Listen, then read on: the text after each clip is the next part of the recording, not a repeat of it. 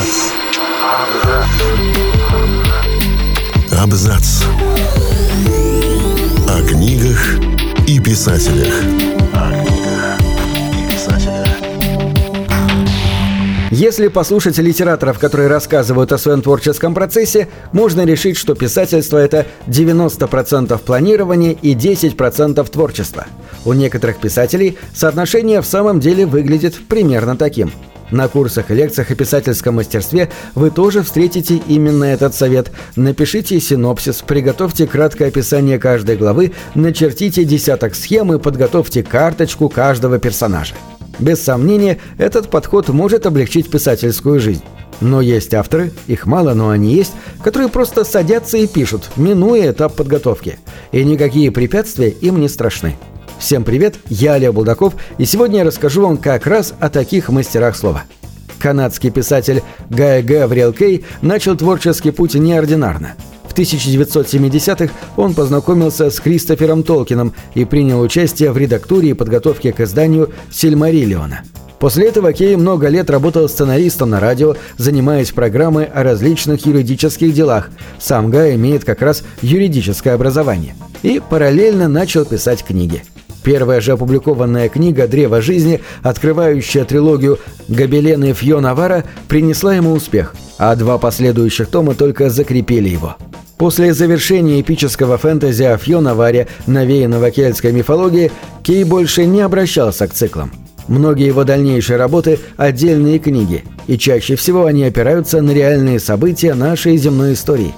По словам самого автора, он никогда не разрабатывает сюжет подробно, а воспринимает творчество как адреналиновое приключение. Ему достаточно идей, чтобы начать писать. Правда, идеи обычно очень объемные, а псевдоисторический сеттинг все же требует изучения интересующей эпохи. Обычно это занимает полгода-год, а дальше Кей отдается на волю творчества. Впрочем, отсутствие плана не мешает ему относиться к делу серьезно. Он пишет по пять дней в неделю. До появления детей мог отдавать писательству и всю неделю. Но семья внесла коррективы. А также он полагает, что ожидание вдохновения – это отговорка для ленивых. Деннис Тейлор – еще один канадец, который склонен скорее импровизировать, нежели планировать. Он и писать-то начал по чистой случайности. Ему попалась книга, которая настолько ему не понравилась, что он решил «я могу лучше». Так мир потерял программиста и обрел писателя. Правда, первую свою книгу ему пришлось публиковать самостоятельно, но уже вторая «Мы Легион, мы Боб» стала хитом сначала в аудиоформате, а затем снискала успех и в бумажном виде. Этот роман рассказывает о программисте и поклоннике фантастики. В нем проглядывают черты самого автора, который после смерти подвергся криозаморозке и очнулся сто лет спустя в качестве искусственного интеллекта. Мир за это время изрядно изменился, вовсю идет новая космическая гонка, и герою предстоит побороться за право стать искусственным интеллектом исследовательского корабля, чтобы затем отправиться к звездам. Вся предварительная работа, к которой прибегает писатель, сводится к простому правилу. Я записываю по предложению на каждую предполагаемую главу. Итоговый результат очень редко совпадает с первоначальным планом. Но, по крайней мере, у меня есть этот план. Но совсем на волю случая Деннис все же не отдается. Он представляет себе финал книги и пути, которыми его можно достичь, а вот все остальное приходит уже в процессе. Дэвин Мэтсон пишет мрачное военное фэнтези. Писательница сначала издавала книги сама, а потом заключила контракт с ведущим англоязычным издательством фантастики «Орбит». Ее книги подкупают прежде всего яркими запоминающимися персонажами их неоднозначными поступками, которые нельзя отнести ни к хорошим, ни к плохим. У меня не было большого плана – их никогда и не бывает.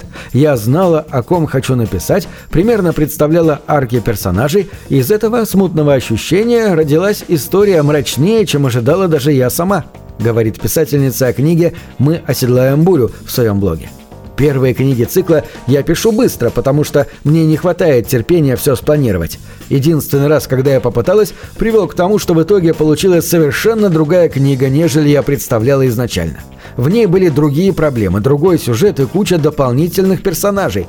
Но когда я перехожу к следующим книгам цикла, я планирую уже больше, чтобы удостовериться, что все сюжетные нити связаны и что я смогу закончить цикл на нужной книге. На самом деле, каждой книге нужен свой подход, Но предел моего планирования – это несколько направляющих абзацев на главу и кое-какие мысли про развитие персонажей. Это максимальная степень моего планирования.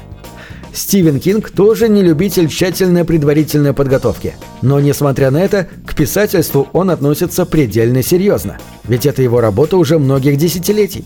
Он пишет каждый день, придерживается четкого распорядка дня. Основная работа идет утром. В своей работе «Как писать книги» Кинг делится секретом волшебства. Я больше полагаюсь на интуицию и могу это делать, поскольку в основе моих книг лежит не событие, а ситуация – я ставлю группу персонажей, или пару, или даже одного, в трудную ситуацию и смотрю, как они будут выпутываться. Моя работа не помогать им выпутываться или вести их на ниточках в безопасное место, а смотреть и записывать, что будет происходить. Кинг читает свой роман, будто уже написанную книгу. Он первый, самый строгий критик и читатель. Зато такой подход дает уверенность. Если он сам не может точно предсказать, как будут развиваться события дальше, то читатели уж точно не смогут оторваться до последней страницы. Еще один автор, которого можно не представлять. Его книги читают даже далекие от фантастики люди. Терри Пратчетт. Сэр Терри считал, что лучшее время творить наступает сразу после пробуждения. Можно даже не вылезать из постели. Мне кажется, по ночам мой мозг заимствует какой-то другой писатель получше. И главное тут, по его словам, все-таки проснуться до конца, прежде чем что-то записывать. Иначе содержимое блокнота может оказаться не поддающимся никакой дешифровке. Идеи просто приходили к нему. А вот дальше начинался сложный процесс извлечения новой книги из головы и переноса идей на лист. Источниками вдохновения служило все вокруг, а особенно это касалось новостей из реального мира. Недаром его плоский мир стал таким живым, неспроста в его персонажах и событиях так легко узнаются реальные проблемы и ситуации. На вопрос «как писать без предварительного планирования» Пратчет дал такой ответ. «Как я пишу? Придумываю, сажусь и делаю». Закончить рассказ о Пратчете хочется его словами, которые дают неплохое представление о нем самом и его стиле. Хотел бы я сказать, что ставил перед собой какую-то цель, когда начинал писать книги о плоском мире. Я просто думал, что это будет весело. Знаменитого американского писателя Джина Вулфа называют одним из самых самобытных и выдающихся фантастов 20 века. Он провел насыщенную жизнь, успел повоевать в Корее и выучиться на промышленного инженера. Но слава и признание ждали его на стезе писателя. Самое известное его произведение – цикл «Книга нового солнца», после успеха которого он бросил прочую работу и полностью отдался сочинению книг. Вулф не прибегает к планированию. О писательстве он говорил в интервью следующее. «Я пишу, затем перечитываю и изменяю то, что мне хочется переписать, уточняю, где это необходимо. Я всегда так писал». При этом его тексты таковы, что Нилу Гейману, который был его другом, пришлось написать правила чтения его книг. Читать Джина Вулфа – опасное занятие, сродни метанию ножей. Можно остаться без пальцев, ушей или глаз. Джина это устраивает, Джин-то метает ножи, говорит нам Гейман в этой инструкции. А другое правило гласит «Слепо доверьтесь тексту, все ответы там». Остается только послушаться совета. На этом все. Читайте хорошие книги.